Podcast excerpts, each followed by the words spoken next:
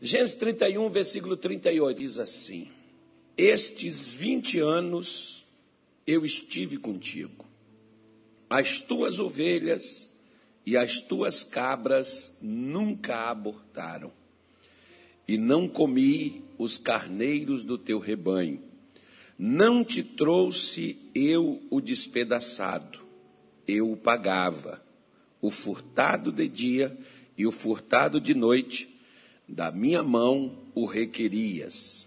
Estava eu de sorte que de dia me consumiu o calor e de noite o frio, a geada, né?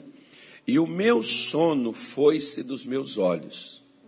Tenho estado agora vinte anos na tua casa, quatorze te servi por tuas duas filhas, e seis anos por teu rebanho.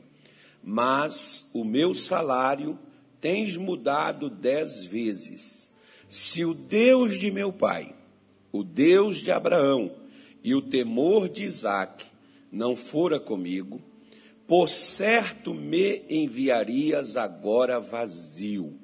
Deus atendeu a minha aflição e ao trabalho das minhas mãos e repreendeu-te ontem à noite, porque no dia anterior Labão estava indo no encalço de Jacó, perseguindo para matá-lo. Ele não iria conversar, não, ele ia matar. No caminho, Deus interceptou ele e disse: Olha o que, que você vai fazer com Jacó. Então aquilo trouxe um temor nele e ele chegou lá, falou uns desaforos com Jacó, falou que as, as filhas eram dele, os filhos eram dele, tudo era dele, o rebanho era dele, e toda aquela coisa toda, né? Que a conversa entre eles não foi, foi amigável, não. E acusou Jacó de ladrão, e Jacó então mandou que ele procurasse o que ele estava alegando que tinha sido levado por Jacó e com quem ele encontrasse, aquela pessoa seria morta. Não sabia Jacó que quem tinha pego o que era do pai dela foi a sua amada Raquel, que posteriormente o que ele proferiu acabou acontecendo. Não matou no momento de Labão, mas matou ela um pouco um momento depois, no parto de Benjamim, ela perdeu a sua vida. Não sei se foi em decorrência disso, mas como na Bíblia não tem coincidência, né? então o fato é que se cumpriu aquilo que Jacó havia falado. E para algumas pessoas, mas é, a Bíblia diz que ela roubou os ídolos. Os ídolos, irmão, não eram uma imagem de escultura de alguma coisa para servir de adoração era dado à pessoa como título de posse de uma terra. Eles não tinham coisas escritas, então quem tinha aqueles, aquelas imagens, aquelas figuras, era o proprietário da terra, era como a pessoa comprovava. Às vezes alguns assim, ah, porque é, Raquel era idólatra. Não tem nada a ver uma coisa com a outra. Né? Então, aquilo ali era dado como um termo de garantia. Igual, por exemplo, comprei seu carro para me pagar, eu tinha que dar aquele bonequinho para você. Se ele está na sua mão, você é o dono. Eu comprou minhas terras para você provar se não tinha testemunhas ali, então aquelas imagens serviam como prova daquele, daquele negócio que foi feito entre eu e você. Quem detinha aquilo dali era o dono legítimo. Como Raquel queria deixar o pai dela liso e queria dar um balão nele, tomar as terras e ficar para ela e nos irmãos também, porque ela era assim, parece que um pouco assim, né, digamos, avarenta, porque a avareza é aquela pessoa que às vezes, embora ela tinha os seus, os seus, os seus irmãos, ela tinha mais dois irmãos, se ela tomasse aquelas terras que era do pai, os dois irmãos tinham direito, por serem filhos também. Você vê que às vezes, até nos dias de hoje, isso acontece nas melhores famílias. Tem aquelas pessoas que às vezes os pais morrem e deixam certo recurso. Tem às vezes sempre um irmão que quer aproveitar, que quer passar a perna, que quer tirar o que é dos outros, que quer tomar o que não é dele. Isso vai sempre, isso não é de agora não. Desde que Satanás entrou no mundo, A humanidade tem sofrido com essas coisas. Mas não é desse assunto que nós vamos falar. O que, que eu quero mostrar para você? Deus não abençoou Jacó só por causa das promessas que ele havia dado a Abraão, a Isaac e também confirmou isso a Jacó. Ele não abençoou Jacó só porque Jacó teve visão, teve sonhos. Ele não abençoou Jacó só porque Jacó foi para onde Deus designou, enviado por, por, por, por Isaac, obedeceu, não foi só por isso. Porque às vezes tem aquelas pessoas que elas têm as promessas de Deus, elas seguem né, aquela orientação que Deus ele dá, mas tem uma coisa: quando fica difícil, a pessoa para. Se você pegar a sua Bíblia, o Salmo 89, acho que o versículo é o 19, ele vai te dizer assim: Em visão falastes ao teu servo, socorri a um que é esforçado. Ele escolheu um dentre o povo. Ou seja, nos tempos de Davi, que aí, por exemplo, ele está falando é com Davi, nos tempos de Davi, só tinha no meio de toda aquela nação, no meio daquele povo de Deus. Vamos supor que naquela época tivesse 500 mil pessoas, e era muito mais do que isso que tinha em Israel já naquele tempo. Mas vamos jogar por baixo. 500 mil pessoas tinha no estado de Israel naquela época. No meio de 500 mil, só tinha um que estava esforçando.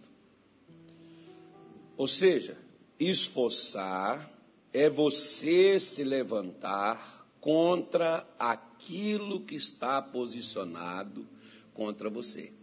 É você enfrentar as dificuldades sem ter receio, porque às vezes hoje, aquele pessoal aí da marca, aquele pessoal da promessa, aquele pessoal do evangelho aí de arroz, de água de arroz, eles não, eles não querem fazer nada. E Jesus já me deu tudo, Jesus vai colocar dinheiro. Tem gente que vai lá no banco para botar o cartão para ver se Jesus depositou algum dinheiro para eles, ou se alguém errou a conta, caiu na conta deles, para eles poderem tirar o dinheiro que eles estão precisando.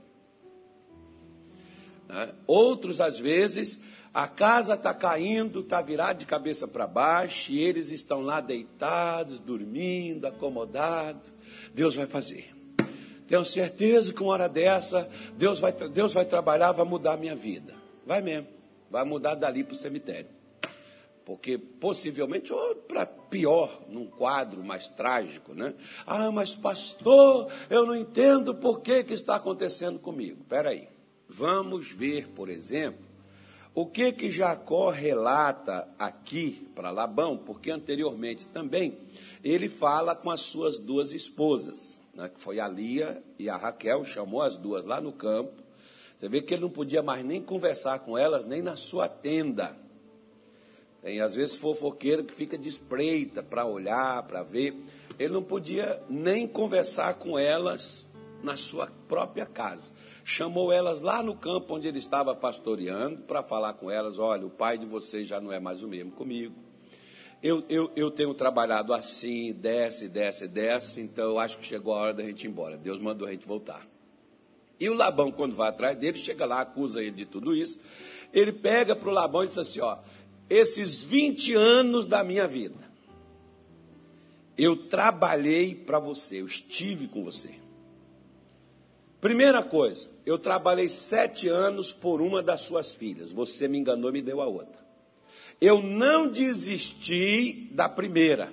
Trabalhei mais sete anos, então 14 anos, só pelas mulheres que ele. Olha, na verdade, se você for analisar, foi 14 anos só por uma mulher que ele queria ter. Hoje tem rapaz que quer casar, que quer ter uma moça, mas não trabalha. Né? Não sei como que ele vai sustentar essa mulher, porque não vive só de amor, né, irmão? Nem vive de bar de ponte. Mas tudo bem, vida que segue. Né? Como tem aquela moça que quer ter um marido para sair da casa da ruína que está lá, que com a mãe é terrível, mas não sabe fritar um ovo, a coitada. né? mas quer casar, quer ter uma família. E se casa com um pé ralado, que não tem condição de pagar uma empregada para fazer comida, vai morrer os dois de fome. Ou então o homem vai ter que ir para comida, para a cozinha fazer comida. Então vai por aí. Né? Porque a dificuldade, todos nós, sem exceção, se você é crente, descrente, católico, evangélico, espírita, não interessa a sua reunião, a sua, a sua confissão de fé, você vai encontrar dificuldade. As pessoas pensam que aceitar Jesus, aceitar a fé, aí é Jesus fez tudo, botou na minha conta, resolveu todos os meus problemas. Não é não, meu irmão. Analisa a vida desses homens de Deus, lá do passado e do presente, e você vai ver que foram homens bem-sucedidos, foram, mas também não eram homens acomodados e não eram homens desanimados. Diga assim comigo: Deus não pode usar nenhum dos seus servos que estão desanimados. É porque uma pessoa desanimada é uma pessoa que não se esforça. O desanimado, ele não quer fazer nada, mas ele quer ter tudo.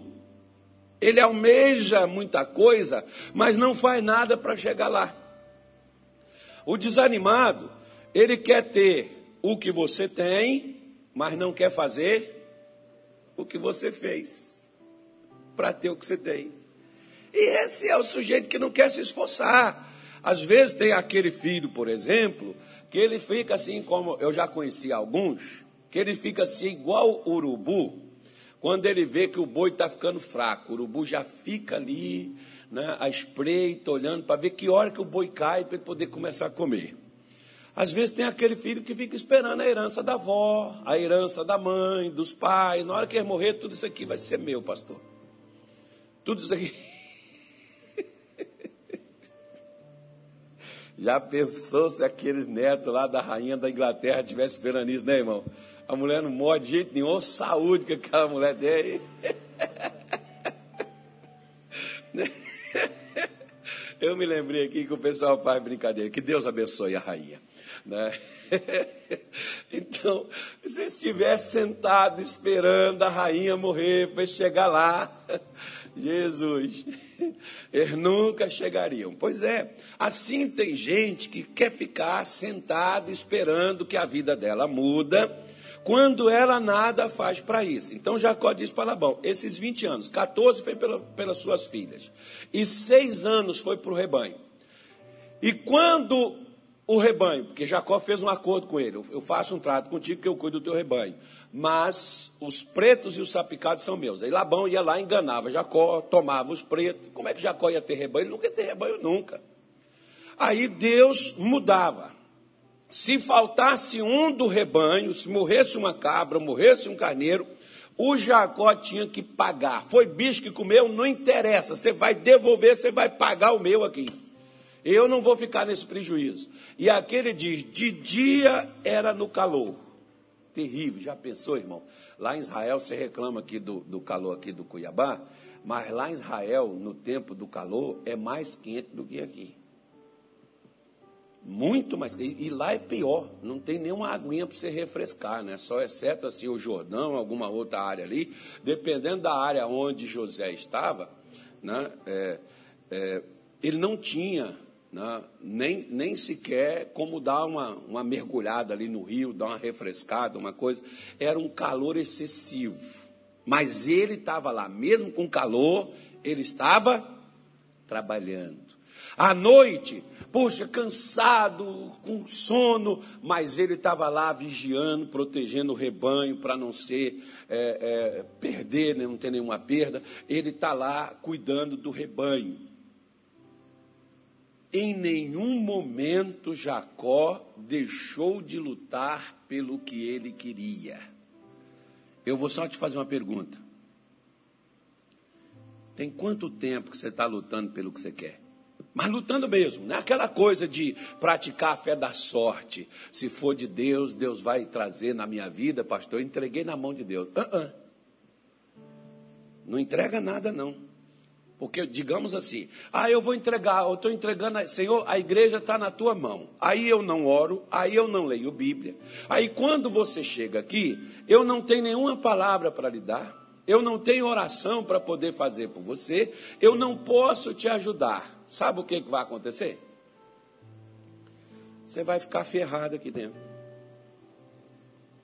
Ah, mas eu entreguei na mão de Deus, está na mão do Senhor. Irmão, Paulo, por exemplo, ele chega a ponto de dizer para a igreja de Corinto, para a igreja, por exemplo, me parece, segundo aos Tessalonicenses, capítulo 2, eu não estou me lembrando do versículo aqui, que Paulo diz que chegava a ponto de ir à fadiga, trabalhando para não semear, para não pregar o evangelho, onde o evangelho já foi pregado.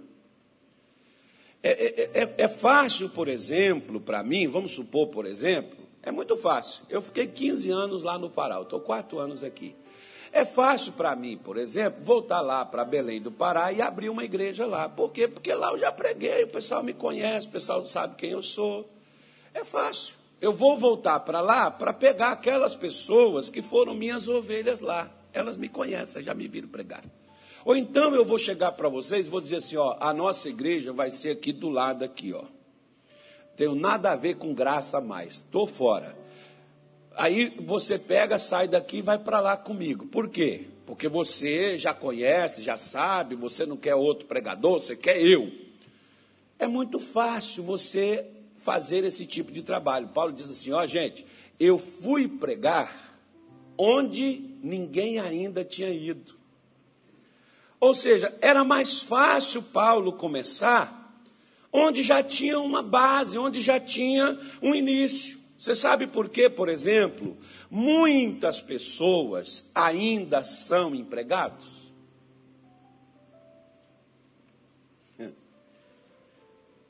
Porque estão esperando as condições para poder abrir sua empresa. Sabe quando você vai ter? Nunca.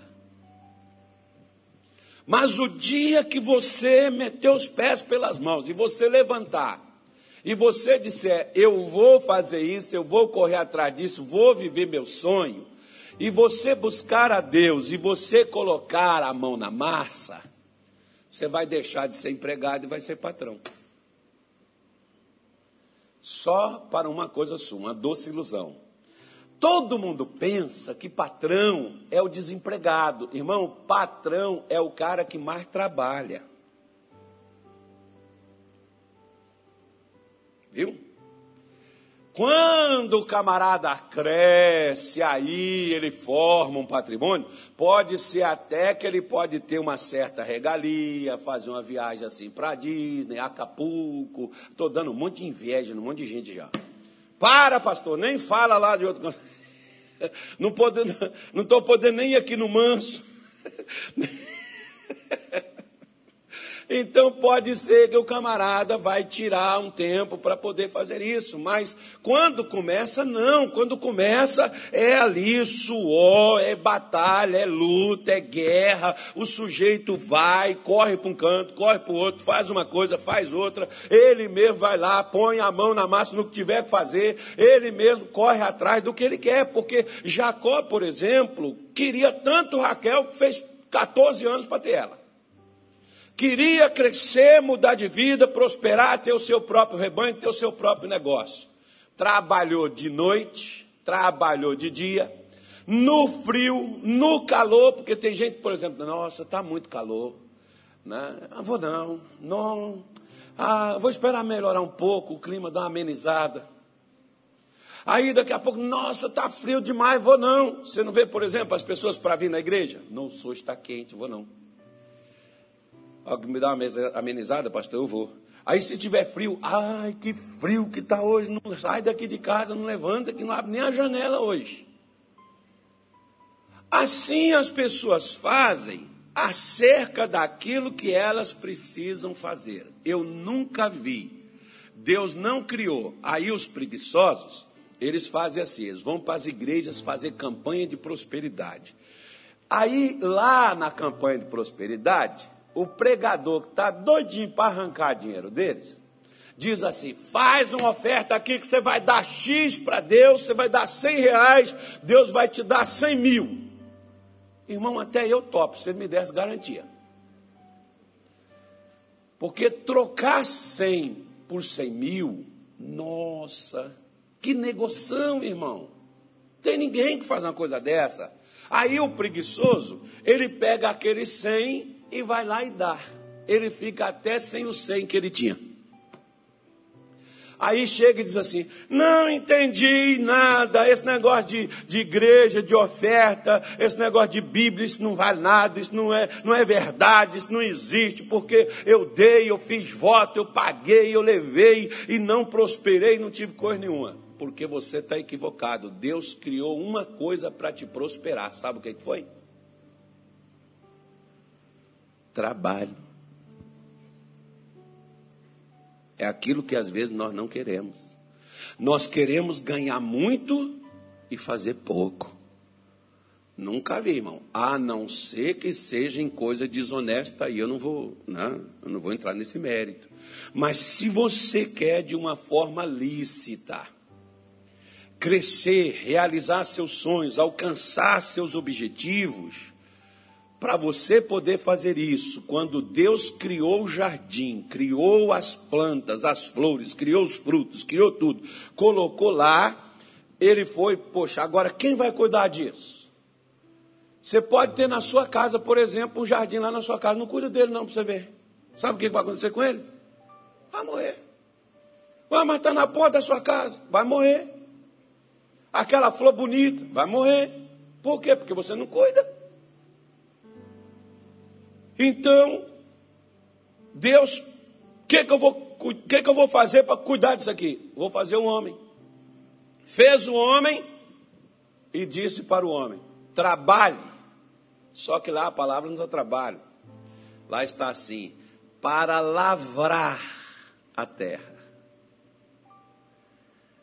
Lavrar é cuidar, arar, plantar, colher, arrancar, plantar em outro lugar, limpar, né? regar. Isso é cuidado. Então Deus criou o trabalho para que o homem prosperasse. Deus não criou esse negócio de eu pegar 100, né? 100 eu dou para ele, se ele me deu 100 primeiro, irmão. Ele me pede do que ele me deu, ele não pede para que ele me dá. Pelo contrário, ele me dá. Me dá através de quê? Abençoando o meu trabalho. Você vê que Jacó diz assim: se não fosse o Deus de meu pai, o Deus de Abraão, que viu o que você fez comigo, você teria me despedido vazio. Você teria. Só que tem uma coisa: Deus só interferiu por Jacó por Jacó não ter sido um preguiçoso. Vamos supor que ele ficasse lá. Já que eu tenho que pagar a, a ovelha que faltar, Quer saber de uma coisa? Nem aí que morra. Eu fico imaginando, por exemplo, Davi estava atrás das ovelhas de seu pai. As ovelhas é de quem? Seu pai. Seus. Vamos pensar assim, vamos raciocinar do outro lado de Davi. Seu pai, na hora que o profeta chegou lá na casa dele para ungir Davi, o único que não estava em casa e estava trabalhando, quem era? Era Davi. Os seus irmãos, não sei se já tinham um dia ou dois ou três, não sei. Todos eles estavam em casa e só Davi estava no campo. Davi poderia falar assim: quer saber de uma coisa? Quem é o primogênito? O primogênito é Joab, é Joab, acho que é Joab, né? O nome do mais velho, pastor? Nem me lembro. Acho que é Joab. Não me lembro o nome do mais velho, filho de Davi filho de Gessé. Ah, que é o primogênito, o cara que vai herdar isso. Quer saber uma coisa? Eu não estou nem azul. Veio, veio um urso. Aí Davi, pode comer. Não é meu mesmo, só dou a notícia. Menos uma. O que foi que aconteceu, Davi? Um urso. Não tinha nem um celularzinho para tirar uma fotinha, né, irmão? Fazer uma selfie na hora que o urso estivesse atacando a ovelha. Mas tinha que comunicar os fatos. Tinha que relatar o ocorrido. Vê o leão, por mim, é, não é meu mesmo, é Joab que vai comer esse negócio aí, vai herdar isso, eu não vou ter nada disso, vou ter que trabalhar a minha vida toda. Quer saber uma coisa? Por mim que coma. Por que, que Deus escolheu Davi para cuidar do povo de Israel?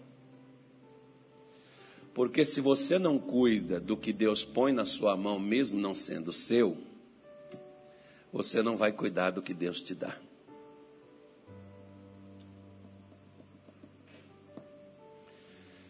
Eu sempre falo uma coisa. Quando eu fui auxiliar o meu pastor na igreja, eu cuidava da igreja como se ela fosse minha. Eu não era o responsável por ela.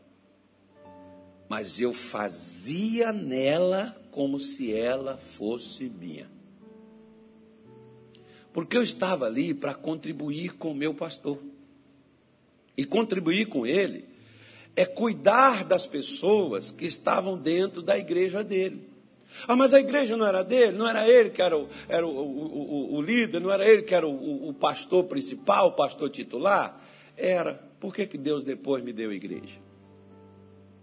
Porque Deus viu que eu queria cuidar. Porque se eu não quisesse trabalhar, fosse um preguiçoso, não queria fazer reunião, né? mas chegar lá, exigir dos irmãos ir lá, dar oferta, não quisesse me consagrar, não quisesse orar, não quisesse buscar a Deus para poder chegar, dar uma palavra, ter o que falar, mostrar um caminho, dar a solução, aconselhar as pessoas. Se eu não quisesse fazer isso, irmão, para que, que Deus ia me dar trabalho? Da mesma forma, você quer crescer, você quer mudar a sua vida, você tem que se dedicar no que você faz. O que, que você faz? Você estuda? Não estuda só para ter um diploma. Estude para você ser o melhor aluno da sua sala. Ah, mas o que, é que eu vou ganhar com isso, pastor? Simples. Vem aqui do lado de fora, você vai ver um monte de gente que formou e não sabe fazer nada, que está tudo aí desempregado. Porque não se esforçou quando tinha que aprender para poder fazer e resolver aquilo que ninguém resolve. Se você é um advogado, você tem que ser o advogado que resolve o que ninguém está resolvendo. Se você é um médico, eu eu estava eu, eu um dia, por exemplo, no consultório do meu, do meu dentista, lá em Minas Gerais, o doutor Mauro Baroni. Ele, de vez em quando ele assiste a minha live. Ah, o pastor, doutor, um abraço. Ele não vai assistir. É bom que quando eu for lá ele me cobra mais barato. Né? Mas olha, esse homem foi de Deus quando eu conheci, né? eu cheguei nele assim de uma forma bem interessante. Porque eu morava lá em Belém, mas eu fui em alguns lá, eu não senti vontade de colocar minha boca na mão de qualquer um. Aí o meu enteado foi e falou: Eu vou ver um professor aqui, não, vou falar com o meu professor aqui na faculdade, na época ele estava fazendo odontologia. Eu fui e falei para ele: Tá bom, eu vou ir. Aí o, o professor indicou ele que não era, não, não era professor lá, na, o professor da universidade que indicou o doutor Mauro. Aí eu fui lá com o doutor Mauro, cheguei lá, acho que ele tem 1,98m, parece. Um baita de um homem, aquela mãozona. Eu falei, meu Deus do céu, esse homem com essa mão na minha boca, ele me arrebenta tudo. Ah, mas a mão do homem é uma mão de seda. E aí eu fiz o tratamento com ele, fiz os implantes que eu tinha que fazer, tive coragem de fazer, senti segurança, fui e fiz. E o melhor ainda foi o que ele fez. Primeira vez que o camarada me viu, irmão. Ele me disse assim: o senhor me paga como o senhor puder, não precisa dar cheque, não precisa passar cartão, como o senhor puder, o senhor me paga. Eu gostei mais dessa parte. É, essa parte foi. Aí, aí eu, eu, sempre eu ia lá com o doutor Mauro, sempre volto com ele de ano em ano. Nessa pandemia que eu parei, não fui. Mas sempre eu vou lá com ele. Aí um dia eu estava no consultório dele mesmo, lá em Uberaba, que ele fez o tratamento comigo lá em Uberlândia, mas lá em Uberaba é onde ele mora e reside. Aí eu fui lá no consultório dele de Uberaba, falou, ó, oh, pastor, estou aqui, só vem aqui e tal. Fui lá. E aí, quando eu cheguei lá, fiz o que eu tinha que fazer, depois ele me chamou lá no escritório dele, eu entrei na sala dele, quando eu vi, mas só mais quadro, mais quadro de diploma, formação, não sei o quê, curso não sei do que, curso não sei das contas. Eu olhei assim e falei, doutor, para que tudo isso? Ele falou assim, para quê? Com tudo isso aí, se... e tem uma coisa, agora mesmo, eu só esperei o senhor vir aqui para poder te atender, que amanhã eu já estou viajando, que eu vou para Campinas, eu vou fazer outro curso. Ele falou assim: a concorrência é grande. Se eu não tiver além do que os meus concorrentes têm, ninguém me procura. O que que esse homem é? Ele é um homem esforçado. Ele não cansa, não? Claro! Claro que o trabalho vai te cansar, mas o preguiçoso, Salomão diz que ele morre desejando porque ele se recusa pegar a comida que está em cima da mesa e levá-la na boca. A comida já está lá na mesa, mas ele é tão preguiçoso que ele se recusa a pegar da mesa e colocar na sua boca. A mesma coisa. Jesus colocou tudo na nossa mesa. Lembra de Davi? Prepara para mim. Davi teve que pedir. Jesus preparou para nós uma mesa, onde nós temos tudo que nós necessitamos e nós às vezes recusamos levar na boca. Ah, porque hoje eu estou cansado. Eu me lembro, por exemplo, no dia que eu fui batizado no Espírito Santo, eu não dormi nada naquela noite. Um camarada cismou de matar o pai dele, o filho queria matar o pai. E era só eu que o cidadão respeitava. E eu não sabia usar a fé, não sabia usar ainda a, a, a, o nome de Jesus. E eu, então, tive que ficar acordado e ser uma barreira para aquele camarada não matar o pai dele. Quando foi umas 5 horas da manhã, o sujeito desistiu, foi embora. Aí eu virei para minha mulher e disse assim: Ó, nós não dormimos nada nessa noite, que eu levei o pai dele para minha casa. Nós não dormimos nada nessa noite. Então, vamos dormir e a gente vai no culto da noite. Mas sempre, desde que eu comecei a vir para a igreja, é o primeiro culto do dia. Se o pastor fizesse o culto 9 horas da manhã, é o culto que eu estava nele. Se ele fizesse 6 horas da manhã, é o culto que eu vou nele. 7 horas da manhã é o culto que eu vou nele. Lá nessa época era 8 horas da manhã. Falei, se eu dormir agora, 8 horas da manhã, eu tenho que levantar às 6, pois eu vou dormir uma hora, não vai dar. Aí eu falei, eu vou tomar um banho, vou dormir. E aí depois que eu tomei banho, virei para minha mulher e disse assim, quer saber uma coisa? Vamos vestir a roupa e vamos para a igreja. A gente dorme à tarde. Depois do almoço a gente dorme. E peguei naquele dia e fui para a igreja. Cheguei lá na igreja, o pastor foi, e era tudo que eu queria, irmão. Eu vivia, mas eu vivia pedindo para Deus, Senhor, toca no pastor, para o pastor falar, para o pastor fazer, é porque vai ser minha vez. Naquele dia o pastor falou assim: hoje eu vou fazer uma oração para quem quer receber o Espírito Santo. Eu falei, hoje não é meu dia. Hoje nem orar eu consigo. Aí chegou, o pastor pregou tal, depois falou, agora fique de pé que eu vou orar para Deus te, te encher do Espírito agora. Eu levantei, ele falou: levanta suas mãos agora para o céu. Irmão, para me levantar minha mão assim, parecia uma tonelada, tão cansado que eu estava. E eu levantei e falou: fala com Deus agora. Eu me lembro das palavras que eu falei: Senhor, eu gostaria de ter palavras lindas, bonitas para te dizer. O problema é que eu não estou com força para nada. O Senhor é digno, o Senhor merece, mas eu não aguento nem orar, meu Deus. Eu estava com meus olhos fechados. A primeira coisa que eu vi com o olho fechado, foi essa. Eu vi o pastor descendo lá do altar e vindo caminhando em direção a mim e colocando a mão na minha cabeça e eu sendo batizado no Espírito Santo. Irmão, quando eu abri meus olhos, falei: não, o pastor não está vindo. Abri meus olhos, o pastor estava vindo na minha direção. E chegou, foi, foi o único, ele não orou ninguém. Ele foi lá onde eu estava, colocou a mão na minha cabeça e disse: Seja cheio do Espírito Santo agora. Foi naquele dia que estourou a boca da, do balão.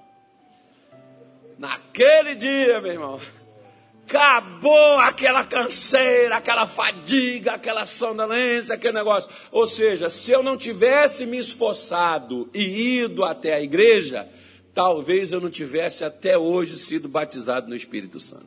Por quê? Porque todas as vezes que Deus preparasse algo para mim, o meu cansaço, a minha desistência impediria que eu chegaria na realização de Deus. Às vezes Deus preparou as coisas para você, elas estão prontas, mas você desiste, você retrocede. Quando você vê a dificuldade, Ou quando você teve um revés, porque às vezes, por exemplo, tem aquelas pessoas que elas deram uma derrapada. Eu estava vendo uma, uma eu esqueci até o nome do professor. Eu estava vendo um vídeo sobre, sobre é, a, a, pergunta, se você digitar no seu, se você quiser ver depois, é um professor, professor Luiz, o que, meu Deus, esqueci o nome dele. É, eu estava vendo uma, uma, uma, um vídeo dele, né, ele é um motivador, é uma pessoa que fala sobre motivação, e ele estava falando de uma pesquisa que eles fizeram nos Estados Unidos. E a pergunta é: você quer ser inteligente ou esforçado? Porque toda mãe, assim, todo pai, eu quero que meu filho seja inteligente. Eu quero que meu filho seja inteligente. Meu filho vai estudar. E por aí afora vai, né? Aí a pergunta dele é essa: inteligente ou esforçado? Aí falando da pergunta dele, qual que você quer? Ser inteligente ou esforçado? É claro, você já ouviu a pregação, você vai falar assim: quero ser esforçado, pastor. Não, seja inteligente também. Porque o inteligente e esforçado é uma pessoa, irmão, que não consegue e ninguém vai conseguir domar e controlar ela. É uma pessoa que vai realizar seus sonhos. Aí fizeram uma pesquisa lá nos Estados Unidos com criança de 11 anos. Primeiro grupo, falaram sobre três etapas que eles iam fazer. Primeiro grupo, eles não falaram nada, não elogiaram eles, não, não falaram que eles foram mal, nem nada. Só, é, vocês, a prova está aí e tal. Teste de vocês, tá legal. Chegou para o outro grupo e disse assim: Ó, vocês são inteligentes demais, vocês são os alunos mais sábios dessa escola, não tem ninguém igual a vocês aqui, vocês são a turma. Chegaram para outra turma e disseram assim: vocês são muito esforçados. Gostei do, esforço, da dedicação de vocês. Aí veio a segunda etapa. Na segunda etapa chegou para todo mundo e disse assim: foi uma tragédia. Todos vocês, não teve ninguém que fez nada, que não prestou. Foi uma derrota, foi uma coisa generalizada. Terceiro teste. Aquela primeira turma que ninguém falou nada, foi melhorzinha. A segunda turma, que foi elogiada, que foi levantada a moral deles, que era inteligente, que era os mais sábios da escola, foi uma tragédia. Os esforçados, depois da tragédia, foram os melhores naquele teste. Ou seja, você tentou, não deu certo? Desista não. Não tente, faça de novo. Jacó, dez vezes o camarada muda o salário dele. Uma irmã chegou para mim lá em Belém e ela disse assim: Pastor, eu vou sair lá da minha empresa e vou colocar meu patrão na justiça. O que, que o senhor me diz? Eu, mas por que, irmã, você vai fazer isso?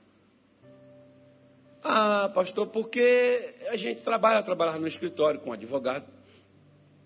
A gente trabalhava lá, eu e mais três meninas. As três meninas ele mandou embora. Tem mais ou menos um ano.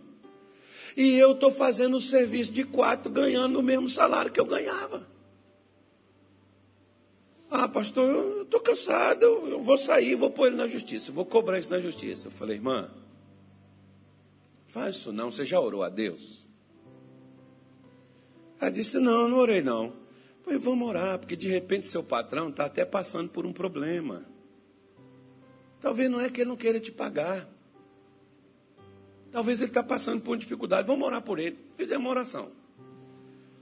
Passou uns seis meses, ela voltou e falou assim: Ai, pastor, estou com vergonha até de lhe contar. Eu falei: O quê? Pastor, meu patrão chegou para mim e falou assim: Fulana, Quero conversar com você. Entre aqui na minha sala. Ela foi lá.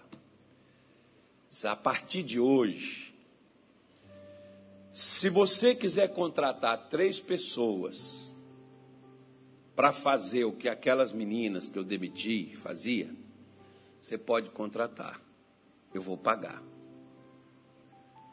Se você quiser continuar fazendo todo o serviço que você deu conta de fazer, o salário, o dinheiro vai ser todo seu de três funcionários. Vou aumentar o seu salário três vezes mais para cobrir o salário das três que você deu conta, mas é muito, é muito trabalho e você tem que trabalhar bastante.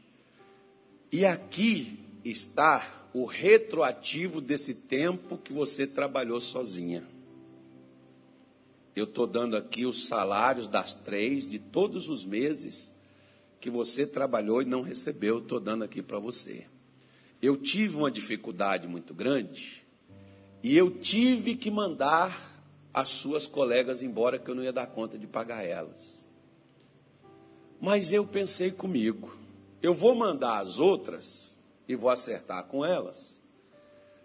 E vou deixar a fulana comigo, porque a fulana é crente, ela não vai me pôr na justiça.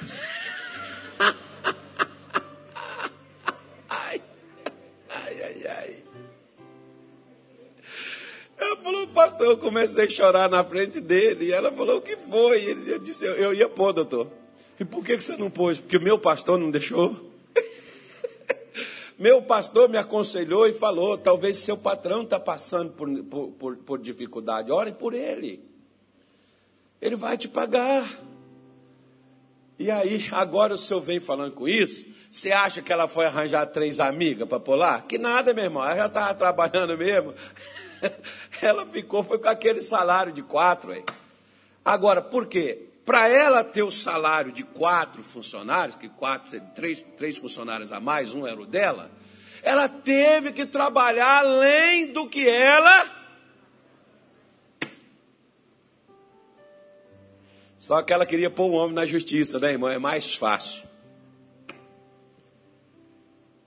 Dá para você entender por que, que o céu não abre, o céu não derrama a bênção e não vê, às vezes, a injustiça que é feita e não repõe, não repara ela, porque Deus reparou o que foi feito. Não, Labão, você não, você não, vai, você não vai fazer isso com esse camarada, não. Esse sujeito aí, ó, é dia, é noite, uma, uma, ovelha que é atacada, que é comida, que é, que é morta, ele vai lá, ele repõe, ele não deixa você no prejuízo. Não, você não vai esfolar esse camarada, você não vai tomar o que é dele de forma nenhuma. Eu vou prosperar esse sujeito, eu vou fazer ele crescer. Deus fez até quando Jacó pegou varas e cortou as varas, e o rebanho era todo branco. Deus fez nascer listrado. Por quê? Por causa do esforço de Jacó. Esforce, meu irmão. Salomão era inteligentíssimo, sábio, capacitado, já nasceu rei, porque nasceu no palácio. Mas Davi chegou para Salomão no fim da sua vida, no segundo livro das crônicas, me parece o capítulo 2, acho que o versículo é 1. Davi chegou para Salomão e disse assim: Salomão, meu filho, esforça-te e ser homem Ué, Salomão não era sábio, dotado de sabedoria? É, mas Davi está dizendo para ele: se esforce. Por que, que no reino de Salomão ele conseguiu algo que Davi não conseguiu?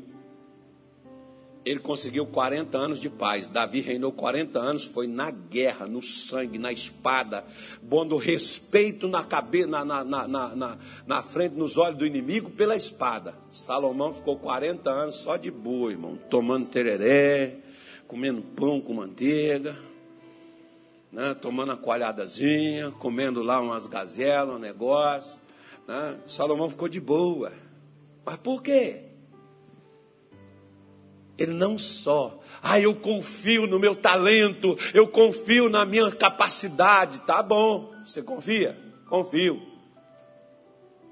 Guarda isso e fica esperando só nisso para você ver. Fica lá com seu diploma pendurado na parede, não levanta cedo, não. Não corre atrás, não. Não faça o que os outros não estão fazendo e queira ser melhor do que os outros. Você não vai crescer em nada.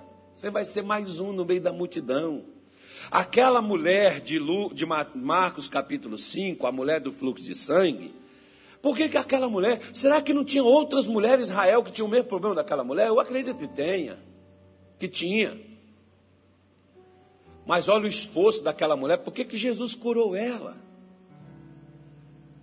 Depois de 12 anos sangrando, aquela mulher frágil, fraca, enfraquecida, mas ela vai, ela faz dos seus últimos esforços, as suas últimas forças, cansada, perdeu tudo, mas alguém chegou para ela e falou: Olha, Jesus cura isso daí. Eu já vi ele curar coisas até piores do que isso. Aquela mulher reúne suas últimas forças, porque quando você está cansado, você tem duas coisas a fazer. A primeira é parar, a segunda é diminuir. Ou você para, ou você diminui. Agora, se você quer algo, você não vai parar e você não vai diminuir. Você vai, eh, eh, você vai usar as últimas forças que você tem e empregar para alcançar aquilo que você deseja alcançar. É aí que Deus entra. É aí que Deus entra no seu caminho e Deus diz: opa, esse camarada aqui não é acomodado. Esse camarada aqui podia estar chorando o leite entornado, podia estar chorando o revés na vida, poderia estar lá desamparado, triste, desencorajado. Não, esse camarada está lutando para poder superar, está lutando para poder vencer. É por isso que quando Deus chega lá no lagar onde Gideão, que o lagar é o lugar de você colher uva, fazer o vinho, não é o trigo. Gideão está lá no, no, no lagar malhando o trigo, e Deus chega lá e diz assim: Gideão, homem valoroso, o Senhor é contigo Gideão. Uh, uh, uh. Entre todo aquele povo, o único, o único que estava do lado de fora era Gideão. Poxa, é inaceitável. A gente planta, a gente rega, e chega na hora da colheita, vem uns miseráveis e toma tudo que você plantou e você regou. Não, não aceito isso não. Não dá para ir lá para a eira colher o trigo, porque lá na eira o camarada vai ver que eu estou lá. Então eu vou aqui para o lagar, porque no lagar o cara não vem. O lagar não tinha, não era colheita de, de uva, não era colheita, não era tempo de vinho. Então eu vou colher aqui. Deus viu que Gideão estava fazendo algo para mudar aquela história. Quando Deus vê você fazendo algo para mudar a sua história, quando Deus vê você fazendo algo para mudar a sua vida, é onde Deus entra no seu caminho. Porque Deus não abençoa preguiçoso, acomodado. Mas Deus socorre esforçados. Socorri um que é esforçado entre o povo, um eleito. Deus está procurando pessoas que se esforçam. Assim como ele encontrou Jacó, não era só o cara que trabalhava somente, era o cara esforçado. Sol está lá, geada está lá, ah, esse aqui agora é meu. Ele está lá trabalhando, não desiste, não retrocede, continua da mesma forma. Vamos ficar em pé, sentado ou deitado de cabeça para baixo, que for melhor para você? Que necessariamente não precisa ser em pé, mas a gente tem sempre uma mania. Vamos ficar todo mundo em pé. Fora o pastor que às vezes esquece, fala, vamos ficar de pé. Então nós vamos pegar o pé nosso, nós tiramos o pé para sentar.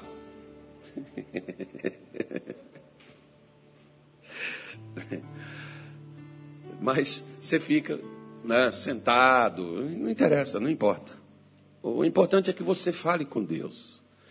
E talvez, irmão, deixa eu te falar uma coisa. Talvez você desanimou. Você parou. Você não tem se esforçado.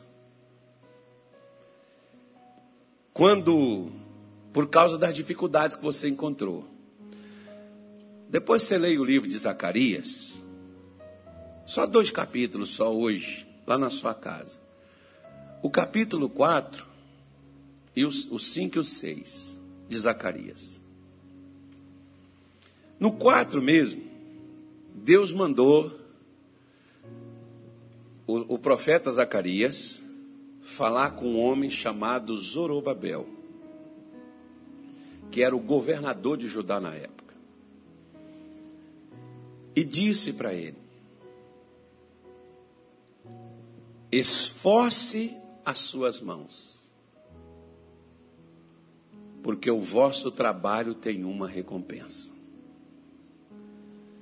O pessoal estava construindo o templo, vieram os inimigos, paralisaram a construção. 15 anos o templo ficou parado.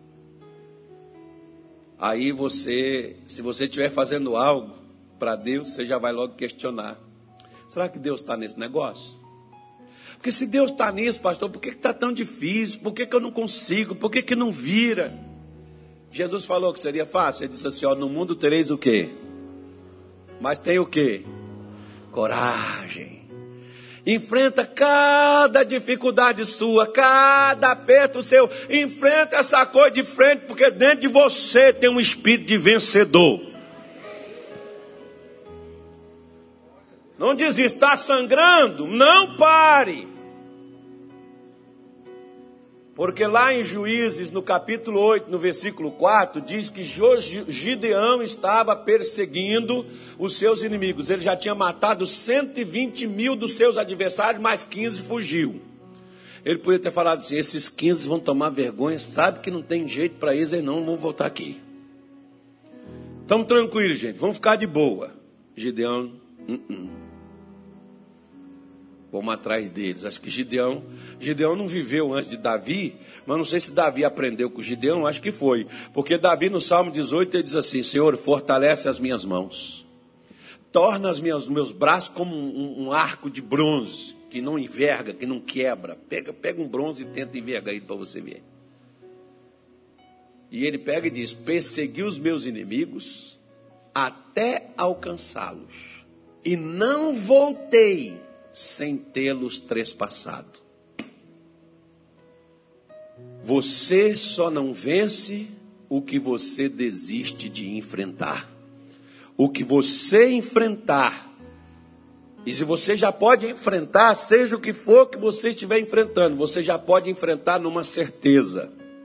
Romanos 8,37 diz: Em todas estas coisas somos mais que vencedores.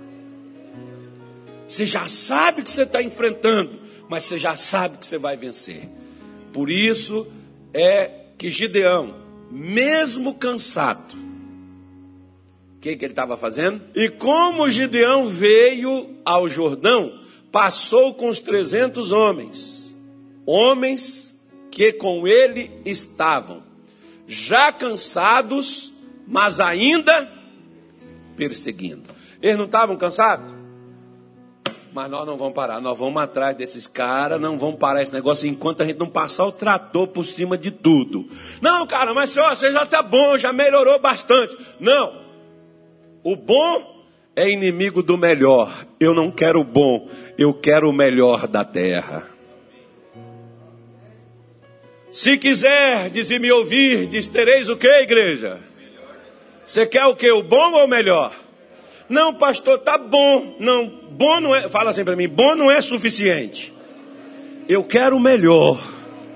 Porque o melhor de Deus vai chegar na minha vida. Amém.